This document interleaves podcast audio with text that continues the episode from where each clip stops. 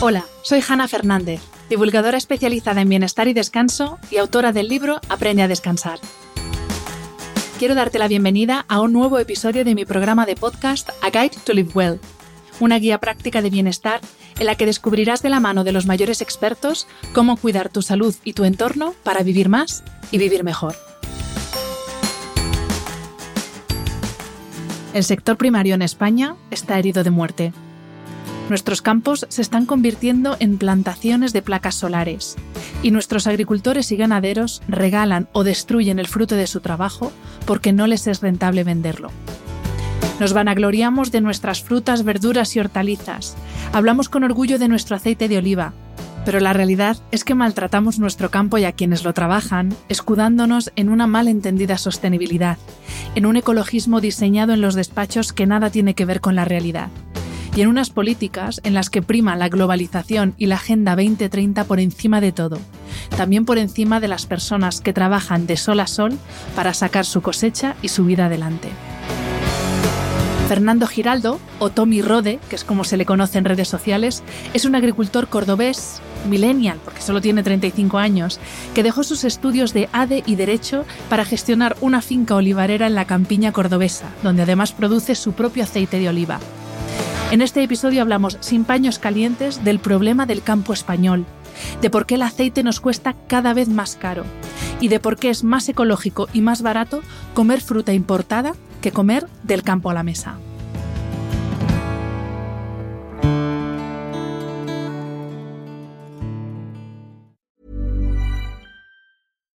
Deserves the best, and there's no better place to shop for Mother's Day than Whole Foods Market. They're your destination for unbeatable savings, from premium gifts to show-stopping flowers and irresistible desserts. Start by saving 33% with Prime on all body care and candles. Then get a 15-stem bunch of tulips for just $9.99 each with Prime. Round out Mom's menu with festive rosé, irresistible berry chantilly cake, and more special treats. Come celebrate Mother's Day at Whole Foods Market.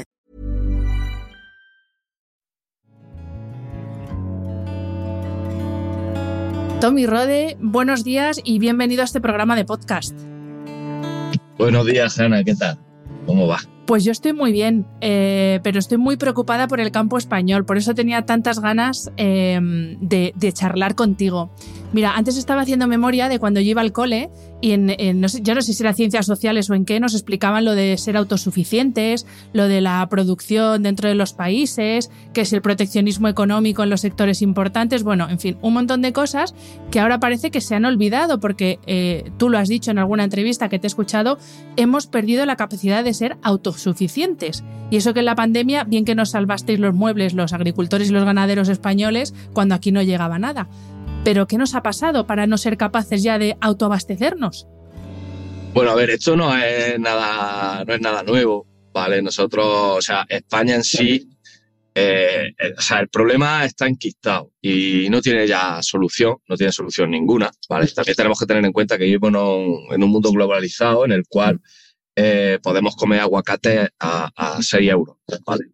O sea, es cosa que era impensable hace 20 años, Mm. ¿Qué pasa? Que España no es autosuficiente, pero aparte de no ser autosuficiente con la producción que tenemos, eh, el español medio no se puede permitir consumir la comida que producimos los agricultores españoles. Tú piensas que en España eh, lo que llega al lineal del supermercado, ¿vale? De producción española es el 7%. Madre O sea, dejaros de, dejaros de etiqueta, de que, que pone aquí que está etiquetado origen Valencia, origen donde quiera, mentira, ¿vale? El 7% es lo que llega al lineal del supermercado de lo que producimos los, agricultores. Además, cada año que pasa, eh, la brecha que separa el campo y la ciudad es más grande. Eh, y yo creo que eh, esa frase típica que dicen si el, si el campo no produce, la ciudad se muere, es mentira. La ciudad va a seguir comiendo igualmente. Lo que pasa que, pues bueno, pues no va a ser de su campo colindante, va a ser de, pues, de yo que sé, a 7.000 kilómetros.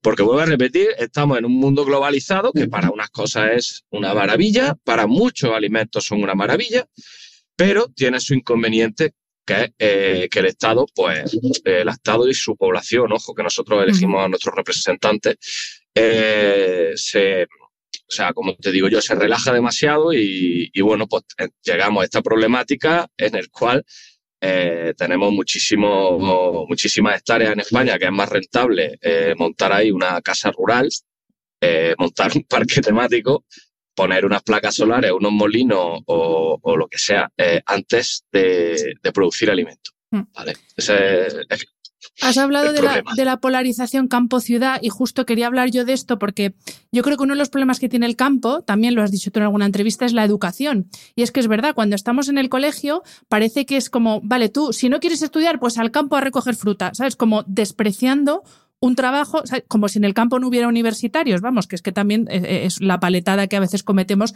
la gente de ciudad. Y es como un, enfrentamiento y sobre todo desde el punto de vista educativo, claro, si desde pequeño te dicen que cuando no vales para nada es cuando te tienes que ir al campo, pues ahora entendemos por qué la gente no quiere ir al campo a trabajar, ¿no? Claro, eh, mira, yo lo, lo, he contado muchísimas veces. Yo vivía en la ciudad eh, y me vine universitario, Derecho y ADE, y me vine al pueblo por cosas de la vida a, buscar trabajo. Encontré trabajo en un día, de hecho, es lo bueno que tienen los pueblos muchas veces. Y al poco empecé en el campo. Eh, bueno, pues yo llegué, claro, llego de la ciudad, universitario, un chavalillo, digo, ah, yo aquí me como el mundo. El más tonto de la clase, como de la idea. Yo no sabía purgar un depósito de gasoil si me había quedado sin gasoil, yo no sabía llevar correctamente maquinaria. Eh, y allí un chaval de 14 años te daba 57 vueltas. Bueno, aquí, perdón, que yo estoy aquí ya. Eh, ¿Qué pasa? Eh, vamos a ver, en el, colegio se estudia de todo, si nos fijamos, pero luego después la, industria de la, no, si no es la primera, la segunda industria más antigua de la humanidad, que es, la, la agricultura, lo único que se estudia en el colegio sobre agricultura es que los romanos rotaban la tierra. Y encima es mentira, porque los primeros que la rotaban fueron los, fueron los egipcios, fíjate tú. Entonces, eh, ya de por sí, la, tontería que nos explican en el colegio está mal, ¿sabes? Y es lo único que vamos a dar en el colegio, eh, eh, en términos agronómicos, ¿vale?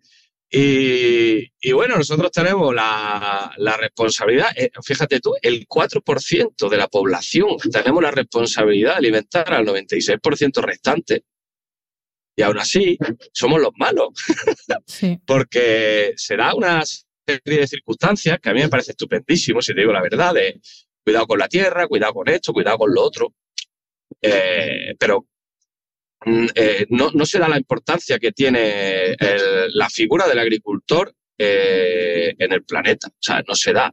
Se da la figura de lo, de lo malo y del el cuidado que tiene que tener el agricultor en el planeta, pero en cambio no se le dice a, a los chavales, Ojo, que esta gente da de comer tres veces al día, 365 días al año, intenta dar de comer, perdona, a, a, mil y pico millones de personas, que hace 100 años, o bueno, hace más de unos 250 años, 300 años, había mil millones. ¿Vale? Y han conseguido alimentar, esta gente, este 3%, 4%, ha conseguido alimentar ocho veces más población. Y sigue aumentando ese, ese ritmo.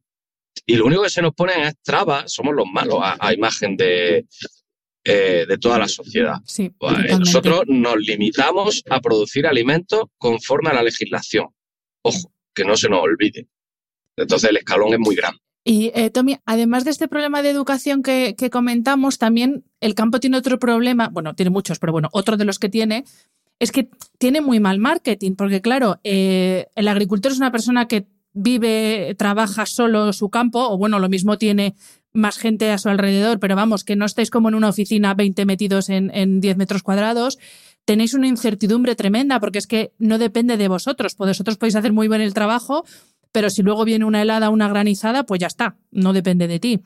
Eh, claro, trabajáis de sol a sol, ahí no tenéis, mira, yo siempre que, yo tengo perros y cuando siempre cuelgo en internet que lo de tener un perro no es tener un peluche, porque también hay que sacarle el día 1 de enero a las 7 de la mañana y cuando graniza.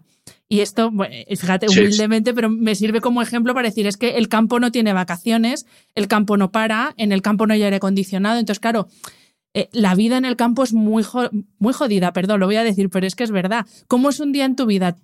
Pues es que claro, aquí eh, en el campo eh, nos regimos por los tiempos, pero no por los tiempos de, de, toda la gente, sino por el tiempo de arriba y del tiempo del reloj, ¿vale? Cuando es verano, pues yo amanezco sobre tres y media, cuatro de la mañana, porque vivo en la campiña andaluza, y bueno, aquí podemos llegar fácilmente a los 46, 47 grados en verano. Eh, y luego ahora en invierno, pues un poquito más tarde, por el tema de las nieblas, la humedad, ahora mismo eh, llueve, es un poco locura pero bueno, no, es no, no, te podría decir porque no tengo horario, básicamente. Y vamos aprovechando eh, las circunstancias de estos tiempos para poder, eh, por ejemplo, el otro día, eh, antes de venir la lluvia, se convierte todo en una locura, salir corriendo un tractor, un, un remolque, unos 80 kilómetros, no, 40 kilómetros, bueno, 80, y tienes que volver a por olivos para replantar, volver, luego corriendo por una avionadora, arreglar cosas, o sea, es, un follón porque, porque es el, trabajo que tenemos. De hecho, cuando me decían a mí, ojalá trabajar en el campo no tendría este estrés, digo, ¿cómo se nota que no has trabajado en el campo?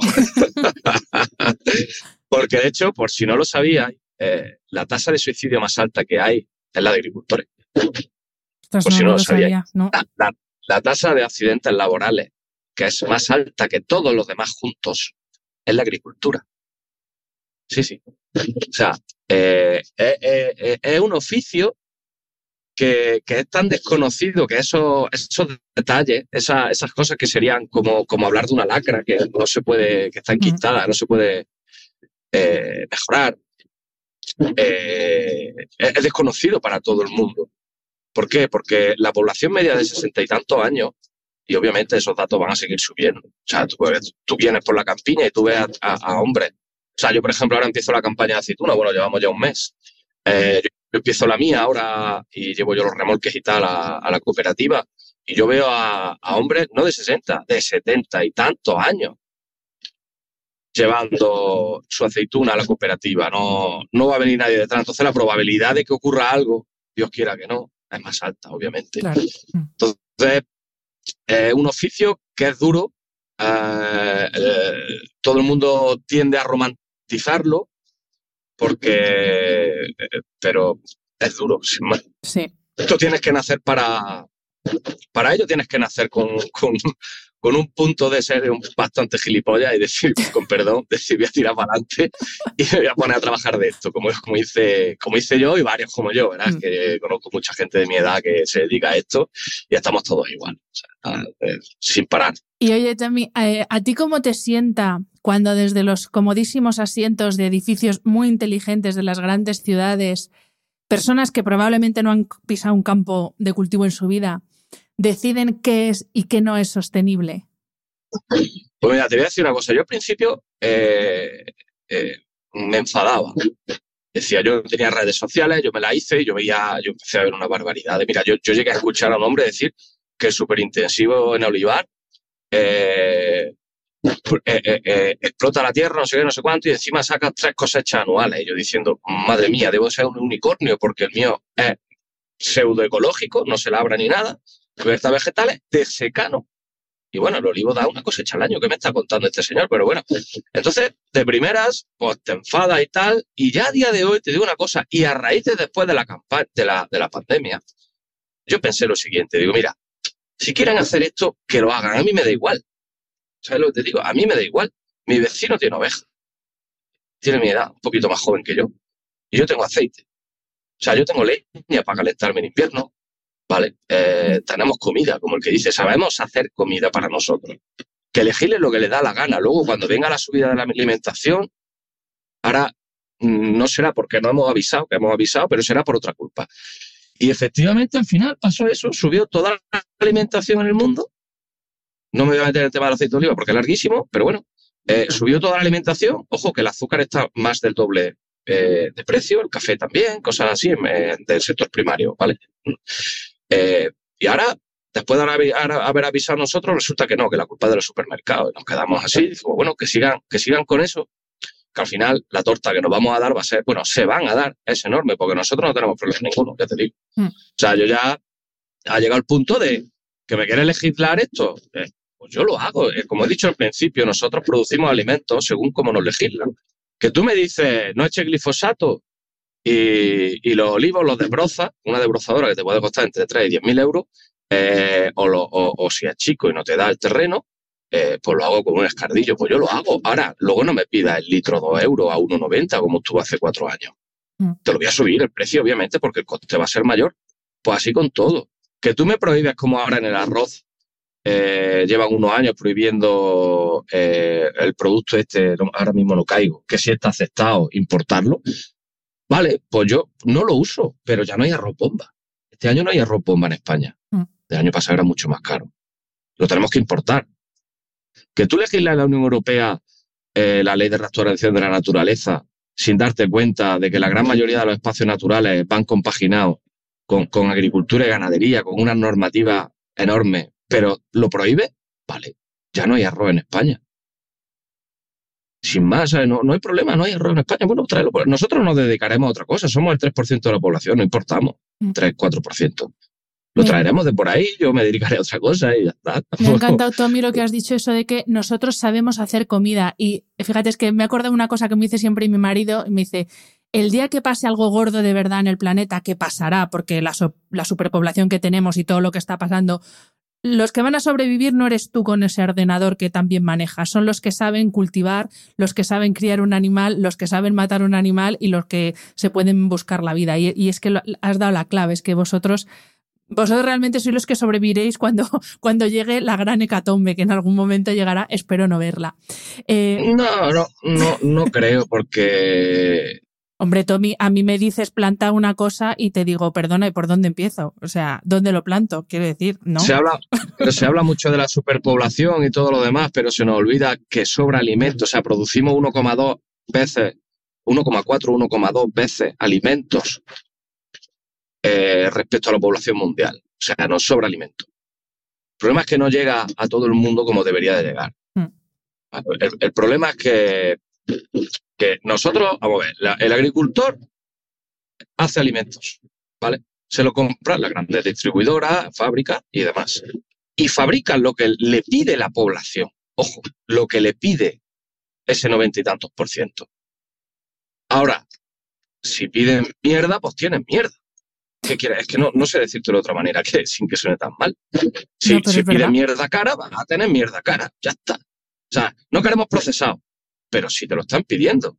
Ahora mismo yo, yo recuerdo cuando ahora se está legislando todo en, en términos ecológicos, me parece estupendísimo, también te digo, que se haga ecológico, ¿vale? Yo me lo estoy planteando incluso porque como yo he hecho muy poco producto en mi tierra, pero más que nada es por el ahorro que tengo. O sea, a ningún agricultor le gusta gastarse 200 pavos en un garrafa de glifosato o 190, que es lo que cuesta, ¿eh?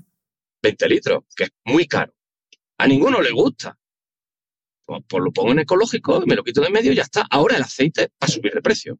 Ojo, ¿Que quieres trigo ecológico? Vale, voy a tener una media de un 20% menos de producción. Ya, pues va a subir el precio. O sea, no hay problema, yo lo hago. ¿Sabes? pero luego después a la población española se le olvida consumirlo. ¿Sabes? Los mismos que nos lo piden se le olvida porque, porque mentimos mucho. Mm. Entonces, si tú te das cuenta de que, de que se consume, eh, creo que era, era un 2 o por ahí por ciento de la población que, que consume ecológico. O no, me acuerdo muy bien, era un, un porcentaje ínfimo. Eh, ¿qué, ¿Qué estáis pidiendo entonces? que produzcamos ecológico para no coméroslo y luego comprar de otra cosa de por ahí. Claro, porque luego es, que hay que pagarlo. Tú lo has dicho, es que lo ecológico hay que pagarlo. claro, pero la gente está acostumbrada a que la comida es muy barata. Ya. Pero luego ponemos a parir las subvenciones de la PAC. Ojo, que las subvenciones de la PAC no es para el agricultor, es para el consumidor. Que habrá alguno que otro que haga, haga lo que haga no me voy a meter en fregados de ese tipo, y, haga cosas bastante ilegales con el tema de la PAC. Sí, como todo en la vida, eh, hasta en el grupo del Señor, uno, hubo uno que le mintió, otro que lo vendió, otro que lo mató.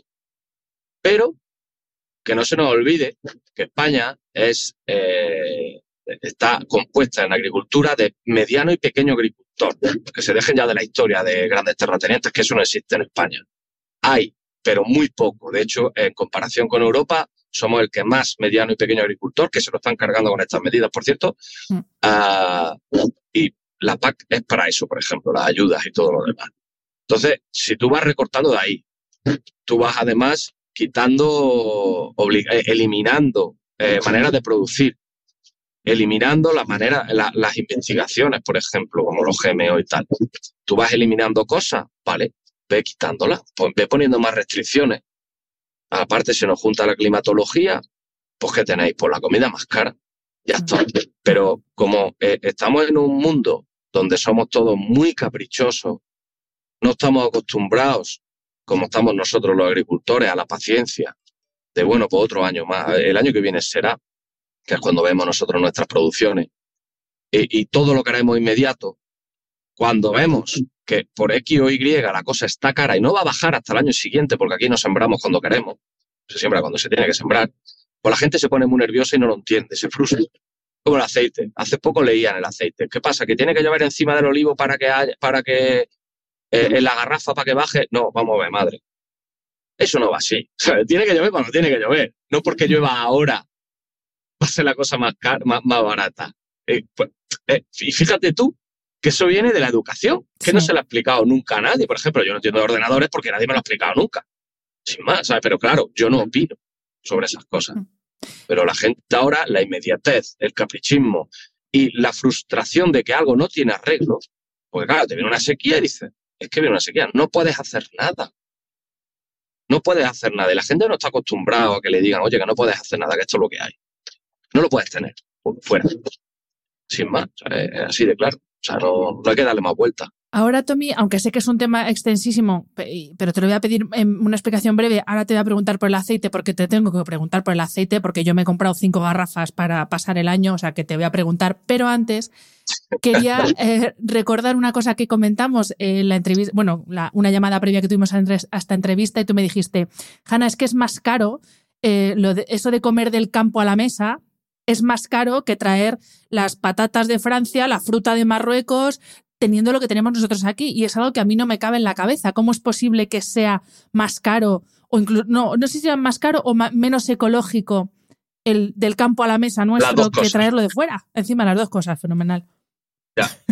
Son las dos cosas. Mira, es más caro y es más contaminante. Te voy a decir por qué. Te lo explicaba el otro día y a ver si consigo explicar. Tú imagínate que vives en un pueblo y tienes, y tienes dos, dos vecinos, que uno tiene gallina, el otro tiene olivo, ¿vale? Tú le compras a él. Ojo, eh, primeramente, la extensión son 10 hectáreas, vamos a poner. Pero tiene 10 vecinos iguales. Entonces tiene 10 vecinos que cada uno tiene 10 hectáreas. Ya tenemos 10 tractores. ¿Me sigue? Sí.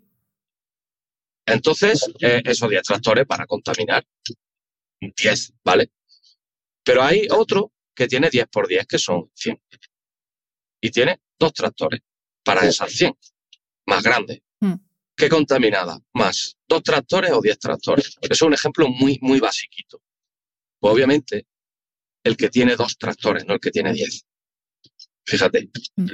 Ahora bien, ahora no ponga diez por diez. Ahora pon dos mil por diez o, o, veinte mil por diez. Y ahora pon dos tractores, bueno, pon 50 y, un barco muy grande. Pues contamina menos, fíjate. Sí. Fíjate, es que es, complicado. Eh, ojo, que yo esto lo digo porque estuve leyendo un, un report de la Unión Europea que lo sacaron, dijeron, oh Dios, la hemos liado. Pero bueno, eso se esconde luego al final. Bueno, se esconde. No le hace mucho caso. Porque también te digo que al agricultor como a mí nos viene bien el campo a la mesa. Sin más. Yo simplemente cuento la realidad. O sea, a mí me da igual. Yo digo, oye, que esto contamina más. Es término unitario pero es lo mejor para, para la población porque creamos trabajo, ¿vale? Eh, mucho más. Y luego, ¿por qué es más caro? Eh, porque la, la, comida que vosotros compráis de supermercado, ya no estamos hablando de los fitosanitarios que se utilicen y tal, y que puedas producir mucho más y todo eso, ¿no? Eh, estamos hablando de que, y lo digo porque lo sé muy bien, porque yo trabajo con esas personas que han venido de fuera a buscarse la habichuela en España, ¿qué será más caro? Un kilo de aceite producido en España a 52,73 euros al día, seguros sociales y todo lo demás, con los riesgos laborales puestos y todo eso. O un kilo de aceite producido en otro país donde pagan 20 euros al mes, diga, a la semana, al día, sin seguros sociales, trabajando 12 horas al día o 10 horas al día. Mm. Pues obviamente va a ser más barato el de fuera que el de aquí. Solo, fíjate, solo por el salario. No por los medios de producción que tengan, solo en salario. Pues por eso. Eso del campo a la mesa es algo muy idílico, pero lleva parejo eh, un coste de producción mayor, sin más. O no, es, no hay que ser ingeniero para darse cuenta de eso. Lo que pasa es que suena muy bien y aparte, vuelvo a repetir, que a los productores como nosotros, lo, que realmente nos, viene bien es eh, del campo a la mesa. ¿Vale? De que tú eh, me pidas mi aceite y yo te lo envíe porque soy del mismo país, de la misma región y, no te tienes que ir por ahí a buscarte ese aceite, sin más, ¿sabes? Sí.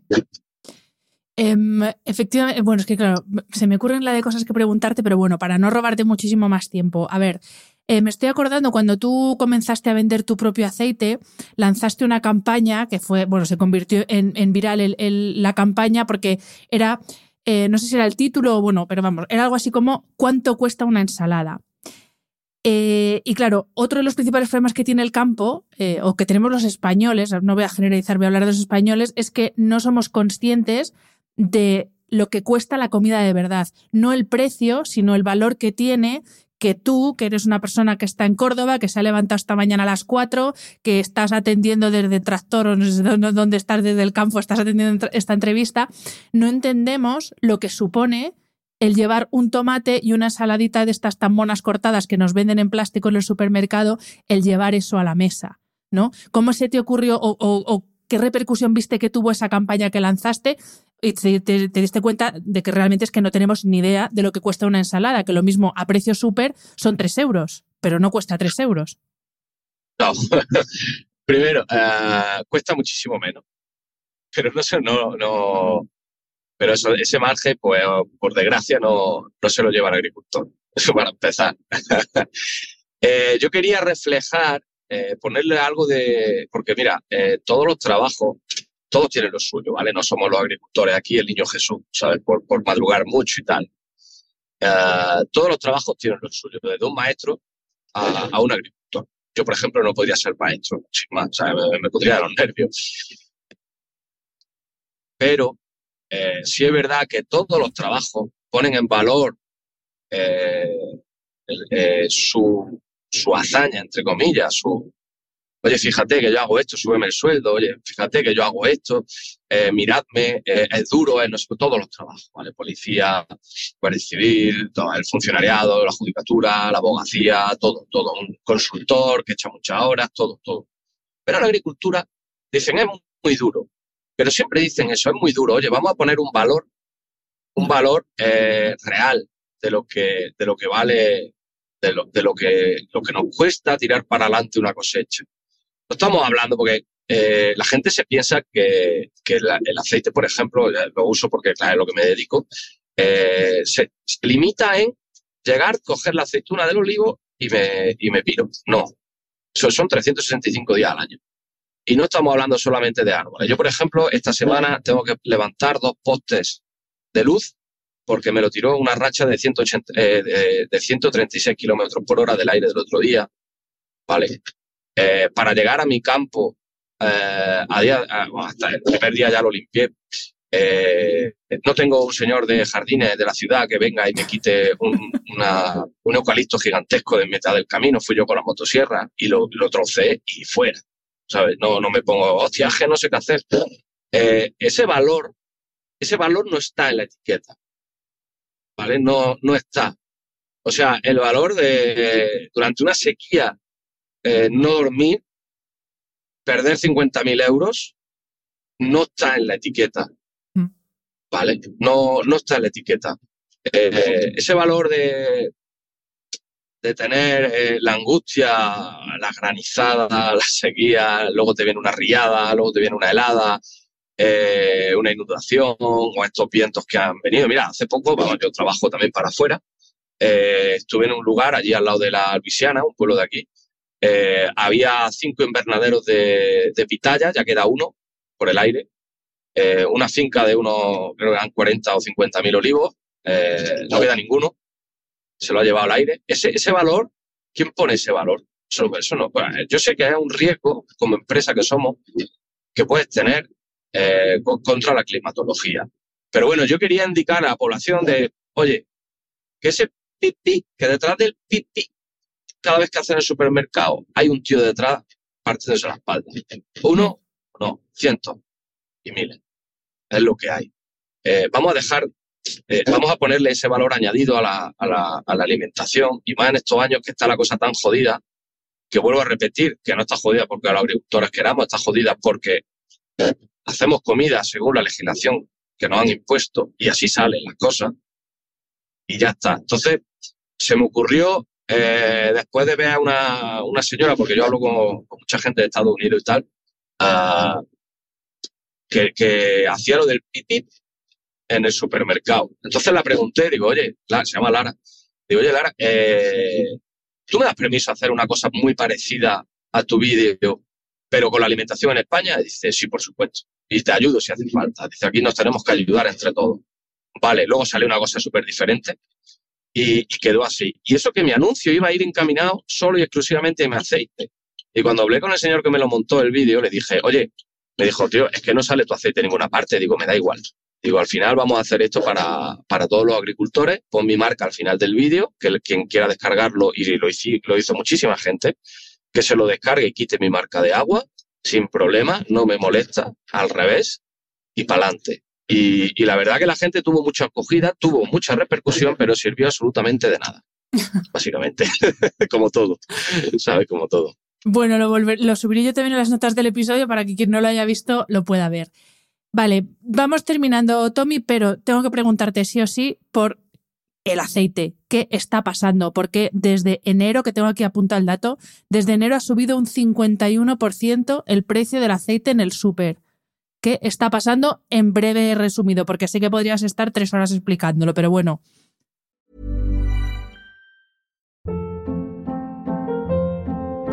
Hold up. What was that? Boring. No flavor. That was as bad as those leftovers you ate all week. Kiki Palmer here, and it's time to say hello to something fresh and guilt-free. Hello Fresh. Jazz up dinner with pecan-crusted chicken or garlic butter shrimp scampi. Now that's music to my mouth. Hello Fresh. Let's get this dinner party started. Discover all the delicious possibilities at hellofresh.com.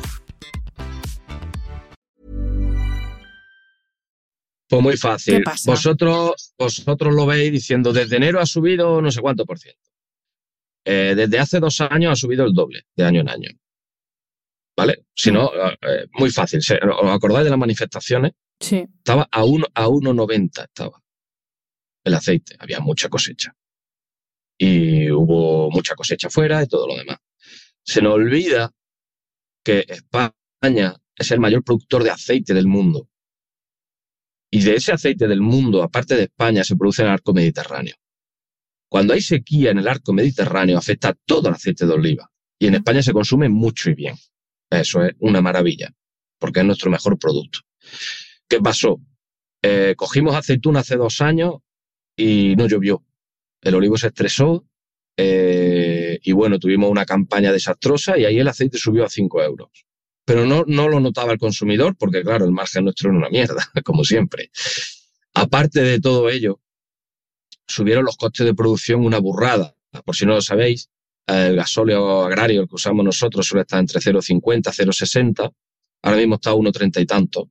No ha bajado en dos años. Ojo, no ha bajado. Eso también va en coste. Los fitos están carísimos, el hierro está carísimo, está todo carísimo, ¿vale? No hay repuesto, o sea, te cuesta la misma vida. Y bueno, entonces todo suma, todo suma y llegó esta sequía que ya veíamos venir, estamos diciendo, ojo, la torta que nos vamos a pegar con el aceite. Y ya llegó el punto de este año, el año pasado, por cierto, y no había. Había un, más, más del 50% menos de producción. Y veníamos de un año anterior que tampoco había habido mucho. Y ya nos juntamos en este año, en el cual el olivo no le llovió cuando debía, quemó mucha flor y todo lo demás, no hubo carga, no ha habido carga real de, de aceituna. Y, y ah, bueno, ahora parece que hace buen tiempo, pero no hemos cogido esa aceituna que se hizo a primeros de año con la ola de calor que todos nos acordamos. El tiempo tiene que ser buen tiempo en su momento. Y estamos otra vez con un 50% menos de aceituna, pero con el coste agravado de que otros países, como están en la misma tesitura que nosotros, han cortado la exportación. Estamos hablando, por ejemplo, Marruecos con 200 y pico millones de litros, que tienen nueve. Han dicho, oye, que no podemos exportar, no lo podemos permitir. Vale, y así muchísimos países que han cortado el grifo. Eh, entonces, pues hasta mínimo el año que viene, que no se sabe todavía, el aceite no va a bajar. Bajará por cantidad. Por ejemplo, ahora igual baja un poco porque hay aceite, antes no había, pero luego va, a volver a subir. O sea, eh, también tenéis, que tener en cuenta que el coste de producción más barato de aceite olivar superintensivo, de regadío y tal, estaba en 6 euros. Ojo. O sea, ya tenéis, con la ley nueva de, que hay de cadena alimentaria, menos de 6 euros sería delito venderlo. Que luego ponen las fotitos de Irlanda, ah, es que el aceite está más barato. Bueno, señores, es que aquí está prohibido venderlo más barato. Me parece estupendísimo. Si quieres aceite barato, es lo que hay. Y nada, así en resumen, que yo me explico muy malamente, es eso. Bueno, por mi Twitter lo he explicado un millón de veces, ya no voy a explicarlo más, porque a la gente parece que le molesta que le expliquen las cosas y te dicen eres un estafador. Y yo, bueno, vale, pues ya está, pues padre. Yo vendía el aceite más barato del año pasado prácticamente por calidad-precio que ha habido en España. te lo digo, pero te dicen, eres un estafador porque vendes aceite. Digo, pero si yo lo vendía a cinco y pico, ¿qué me estás contando? Porque yo lo vendo a precio Está súper bien explicado y aparte, eh, claro, es que esto como consumidores nos tiene que hacer reflexionar porque tú has dicho, es que esto ha empezado hace dos años, esto no es de este año, bueno, que ya va a hacer, va a hacer los tres años el problema, pero claro, eh, ¿qué, ha pasado? Y eso es ya reflexión propia de cada uno, que no nos hemos enterado de que esto estaba pasando cuando vosotros ya lo estabais avisando. Entonces, ahí es donde como consumidores tenemos que decir, ole, ole, que alguien no nos está diciendo toda la verdad. Y ahí ya cada uno que entienda a quién, a quién tiene que Nosotros lo dijimos por activa y por pasiva, ah. incluso cuando los ministros, los dos, el de Agricultura y la de Economía, decían los precios de la alimentación, no ya el aceite, sino en general, van a bajar, le decíamos yo mismo, eso es mentira, deje usted de engañar a la población, porque luego van a llegar al supermercado y van a decir, me estáis estafando porque Funalito de Copa ha dicho que esto va a bajar. ¿Vale? Porque luego tenemos ese problema que se, que se le dice una cosa al consumidor que, que no es cierta. Fíjate los datos que te da. Digo, que estás hablando de, mira, el gasoil, por ejemplo, eh, yo tengo, eh, para coger aceituna uso dos tractores. Uno el depósito de 180 litros, el otro de casi 400 litros, ¿vale? Ese tractor, el de 200 litros, se llena cada dos días y el otro cada cuatro. Ahora, multiplicad eso durante tres meses por unos treinta y tantos. Pues antes era la mitad, menos de la mitad de coste. O sea, yo, a raíz de la inversión que hice en maquinaria ahorro mucho más gasoil. Yo gasto la mitad de gasoil que he gastado siempre y pago el doble. Para que hagáis una idea, ¿vale? Es una barbaridad lo que ha subido todo. Eh, el abono, que eso sí es verdad que me llamaron del confidencial, y hay un artículo que, me llamaron, oye, esto que has hablado tú de la urea, ¿qué pasa con esto? ¿Esto qué es? Explícame. Y se lo dije, digo, mira, la urea es la santísima trinidad de los abonos. La urea es lo que se le echa ahora al coche, por ejemplo, la Plus. Eso es una urea. Si os fijáis, antes costaba cuatro perras y ahora está un euro el litro. Pues eso, con eso se hace abono. Mejor dicho, con ese abono se hace urea. Y de estar a 300 por ahí, pasó a 1200. Mm. Entonces, obviamente, la alimentación iba a subir. Y claro, cuando te dicen, no, va a bajar, ¿eh? no sé qué trimestre, no va a bajar. Que ya está todo sembrado, que ya está el gasto hecho. Y si baja, es porque no lo comemos los agricultores, como ha pasado, porque si os fijáis, la inflación alimentaria está en un 10, 11 y la agrícola está en un treinta y tantos por ciento. Así que preguntaos, ¿de dónde sale ese veintitantos por ciento? No lo hemos comido nosotros, con patatas. Sí, hay que preguntarse quién paga la fiesta, que eh, claramente sois vosotros. Como siempre, Y Tommy, para terminar, última pregunta. ¿El futuro del campo eh, son las placas solares o hay relevo generacional? Es una pregunta que da mucha amiga. Mira, eh, te lo voy a resumir muy rápido. El futuro del campo va a ser para que rente a grandes explotaciones. Y me da igual que sea placas solares, eh, animales, cinegéticos o grandes explotaciones agrarias. Pero va a ser de multinacionales y grandes tenedores y unos cuantos pocos medianos. En fin, ya está, se acabó. ¿Por qué? Es lo que ustedes quieren. Así de claro lo digo. Es lo que la población quiere. No me vale que digan luego, no, yo no, porque yo estoy a favor. Mentira. Todas las medidas que se han tomado es porque se han querido. Es lo que se ha votado y es lo que vais a tener. Sin más. O sea, yo lo tengo clarísimo. O sea, que, que- y no tiene arreglo. Ojo, que no va a venir nadie aquí a decir, no, vamos a hacer, no tiene arreglo, llevan 60 o 70 años, llevamos tomando las mismas medidas y no ha servido de nada. Porque no hay relevo generacional ninguno. Porque la rentabilidad unitaria por hectárea es muy baja y beneficia al que tiene mucho. Mm. Yo ahí no me meto. Si tienes mucho, ole, pues ya está. Y es el futuro, sin más, no hay que enfadarse, yo ya no me enfado. Es el futuro y ya está. A mí me dicen, no, pero es que tú caras con tu tierra. Yo no tengo tierra, yo estoy arrendado. Yo llevo una empresa. Y el día que no me rente, pues me iré a, ese, a, esa, a esa empresa grande y me iré de operario. Y ya está, como ya tenía oferta de trabajo. Porque no hay tampoco operarios de maquinaria. Porque en España hay 100.000 personas que saben diseñar un tornillo, 10.000 personas que saben de marketing de ese tornillo, 10.000 personas que saben vender ese tornillo, 10.000 consultores que saben dónde vender ese tornillo y uno que sabe ponerlo, meterlo y arreglarlo. Entonces, no nos va a faltar trabajo a, toda, a la gran mayoría de esta gente. El problema es todo lo, todo lo que viene detrás. Y, y vuelvo a repetir que es lo que han querido toda la población, ese 96%, que ha buscado eso sin pensar en la consecuencia que iba a tener. Que como no son consecuencias inmediatas, pues no se da cuenta la gente. Pero cuando empieza a haber vallas en el campo, que ya no va a ser como yo mi campo, los caminos que puede entrar quien quiera, ya pondrán las vallas, no os preocupéis. O sea, ya sé, que se olvide la gente de voy a ver al Tito o a mi abuelo a- al campo a verlo. Que se olvide la gente de eso. Mm. Y, y ya se están olvidando. Yo soy, por ejemplo, de por, eh, mi familia, lo que es padre, madre, hermana y tal, el único. Yo cuando yo me vaya, se acabó. Sí, de claro. O sea, no- yo no tengo relevo, por ejemplo, tengo 35. Eh, y te digo, si Dios quiera que tenga hijos, le- cuando me pregunte lo del campo, le voy a decir, no, no, tú dedícate a otra cosa, padre. Así te lo digo, no lo recomiendo. Yo ya, eh, esto, pregunta mucha gente, ¿tú recomendarías a alguien trabajar y vivir en el campo? Digo, no. Dicen, ¿por qué? Digo, porque mira, no sabes lo que vas a cobrar. La inversión dineraria es enorme, la carga tributaria gigante. Y luego, no tiene servicio. ¿Vale? Es un sitio para, para vivir bien. Ya. Dice, el campo respiras aire, no sé qué, no sé cuánto. Digo, sí, puedes respirar todo el aire, pero si te da una neu- neumonía, ¿cómo llegas al hospital? Comentaba ayer en un vídeo, eh, yo me tuve que ir en taxi con dos vías de sedantes puestas en el brazo abiertas, en taxi, porque aquí no había ambulancia para llevar. ¿Vale? Eso es, eso es la- el romanticismo que hay en el campo el- y todo lo demás, y luego nos metemos con los niños porque es que no quieren vivir en el campo, no quieren vivir en los pueblos. Es normal. Mm. ¿Qué van a hacer aquí? Comprarse una moto y estrellarse por un camino. Sí.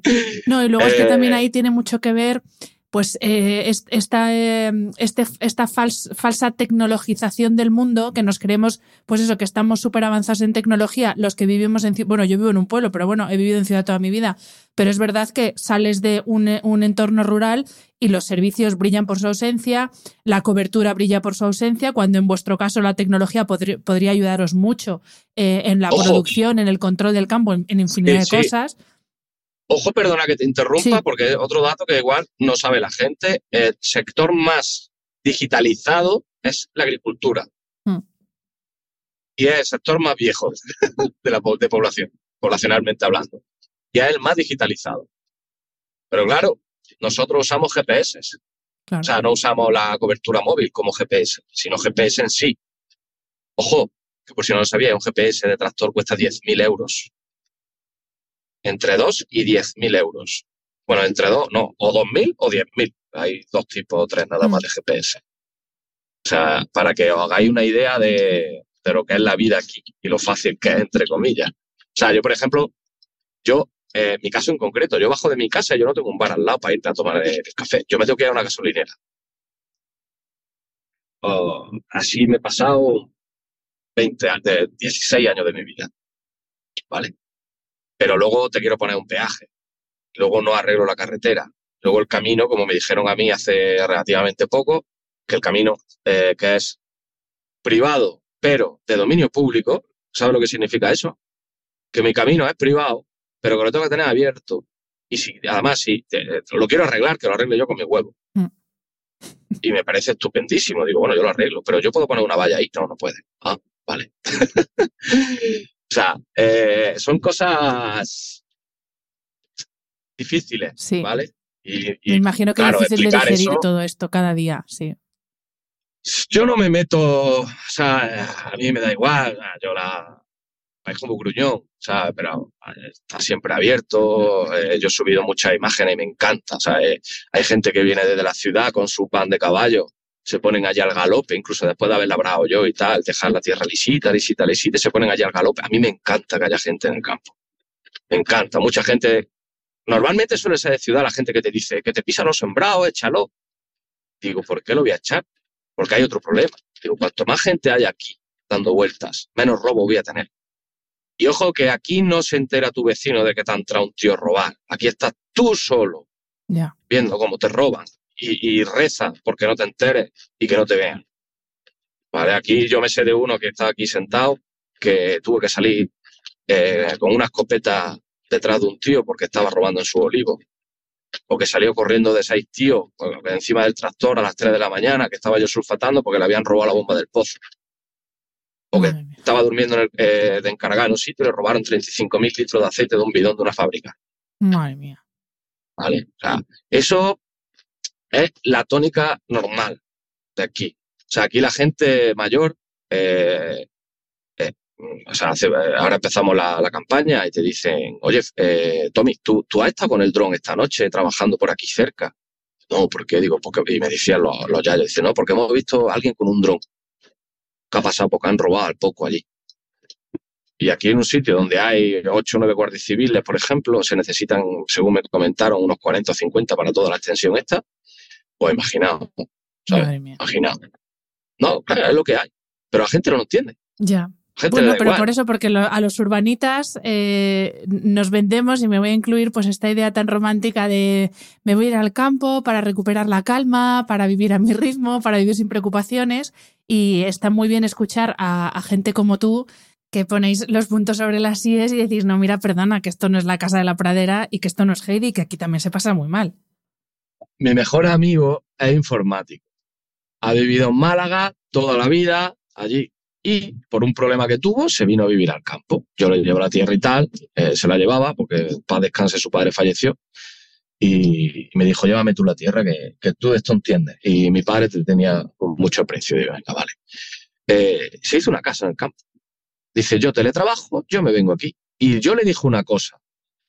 Digo, ojo, ya esto entre broma, digo, ojo que tú aquí no vas a ligar más porque tú te vas a meter a, a una muchacha que hayas conocido por Tinder, os podéis caer muy bien, pero cuando la muchacha vea que es de noche y te empieza a meter por la autovía, por un camino de servicio, por un camino y llega una nave con mucho hierro y tal, la, la muchacha ha visto show, se va a tirar de, de- de tu coche en marcha. Y se lo decía medio en broma y le dije también, digo, y que esto no es Málaga capital, esto no es Córdoba capital.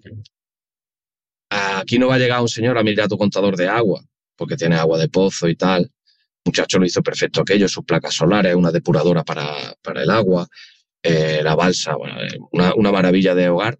Se ha pasado dos meses sin agua y sin luz. Eso es el campo. Mm. Pero también el campo es otra cosa.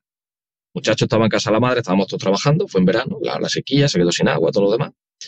Eh, allí no te va al ayuntamiento a ponerte agua, ¿eh? Ni va a ir nadie con botellas de agua a darte agua, no, no. Te has quedado sin agua y punto, no puedes hacer nada. Pero el campo tiene otra cosa. Eh, el día que él ya necesitaba irse a su casa, me llamó, nos juntamos cuatro o cinco, fuimos allí con las máquinas y le hicimos la instalación de agua gratis. ¿Vale? No gratis, sino que hicimos los canalones nuevos. eh, un colega mío fue para allá con una retro para meter unas tuberías para otro pozo que tenía. Yo se las puse todas, tapé yo la tierra, le pusimos el, el eléctrico. Eh, vino un amiguete nuestro que es electricista por un inversor de las placas solares que le había fallado, con uno de repuesto y tal. Eso es el campo también. O sea, me ha pasado algo, ayúdame. Y salimos todos corriendo, eso es así. ¿sabes? Pero eso no pasa en la ciudad, ¿eh? O sea, tú te quedas sin agua, tu vecino no te va a largar una manguera para darte agua, ¿eh? También te digo yo que no, ¿eh? Pues, Vamos, que yo viví muchos años en la ciudad. Eh, hombre, supongo que depende de donde vivas, pero vamos, ya te digo yo que yo a mis vecinos no le, no le pediría nada, vamos, de cuando vivía yo allí, por si acaso. Eran complicados. Y todo eso es el campo, fíjate. ¿sabes? Todo eso es el campo. Nadie va a ir a ayudarte, nadie va a ir a sacarte la papeleta, te la tienes que, sacar tú solo. Mm. Y por ahí viene, eh, y supongo yo que eso es lo que, lo, que te enseña a no frustrarte tanto cuando pasa algo que no puedes hacer nada.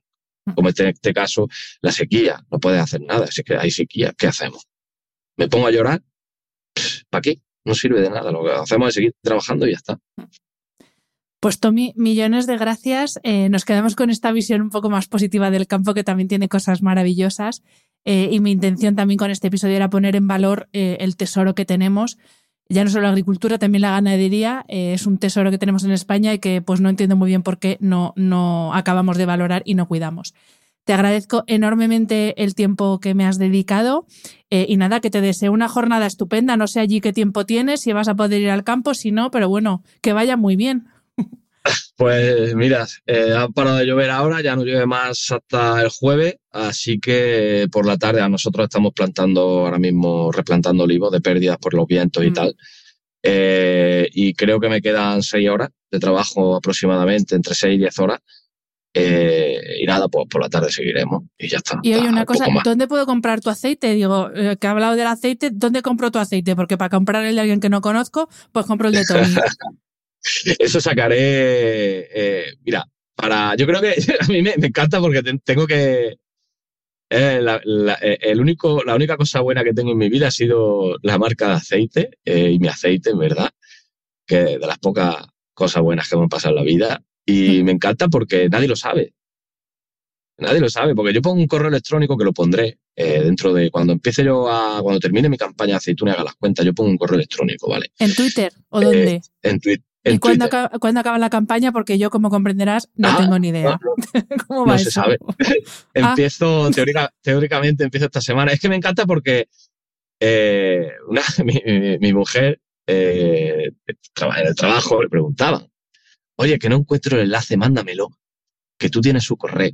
Y, ya me quedo yo, digo, macho, esto parece como, como el que va a comprar hachís, tío.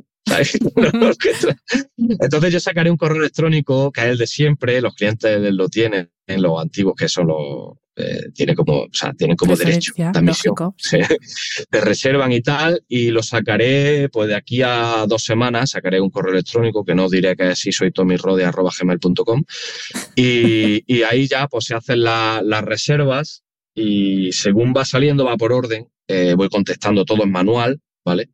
Eh, va despacio, eh, pero que lo hago yo todo. O sea, a mí me gusta y, me siento muy orgulloso de poder decir que desde plantar al olivo el cliente ve desde, la, desde cómo yo planto el olivo a cómo ese olivo da aceituna, yo lo cojo esa aceituna y luego hago aceite con esa aceituna, 100% es ese. A, escribir yo a mano el correo electrónico con el cliente. Y ojo que son muchos, son unos tres mil y pico clientes, o sea, todo a mano. Eh, y en, dos semanas aproximadamente abriré el correo electrónico para nuevos pedidos. Y, nada, ya, ya con los precios y, todo, el que quiera, bueno, pues mientras tenga, que normalmente se acaba, eh, sin problema ninguno para toda España, el mismo precio, con coste incluido de envío. Así que sí, para lo que necesitáis, aquí eh, aceite de tom. Pues estaremos muy atentos y para quienes estéis escuchando este episodio, no sé cuándo lo escucharéis, pero por mis cálculos, para mediados de noviembre hay que estar al loro al Twitter de, Tommy. Millones de gracias eh, por tu tiempo, Tommy. Un placer y espero algún día poder bajar a Córdoba, que me re que te encanta, eh, e ir a conocer eh, tu trabajo de cerca. Gracias. Pues cuando queráis, aquí estáis invitados, pero no solo usted, sino todo el mundo. y muchísimas gracias por, por este espacio que, que me has dado y nada, a seguir bien con la tarea y, buena semana para, todo el mundo. Igualmente, también un abrazo. Un abrazo. Adiós, adiós, adiós.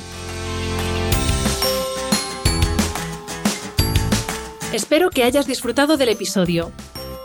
Este programa de podcast es independiente y en abierto gracias al apoyo económico de marcas que apuestan por mi trabajo y confían en mí para ayudarles a comunicar su mensaje. Los expertos que aceptan mi invitación a intervenir en este programa no tienen ningún tipo de vinculación con dichas marcas a menos que se especifique lo contrario. Y todo el contenido de mi podcast, página web y redes sociales que haya sido patrocinado irá acreditado como tal. Gracias por ayudarme a que este proyecto siga siendo viable e independiente visitando la web de mis anunciantes, dejando reseñas, comentarios y valoraciones en las distintas plataformas de reproducción y compartiendo mi contenido en tus redes sociales. Mil gracias por estar al otro lado. Nos escuchamos en el próximo episodio.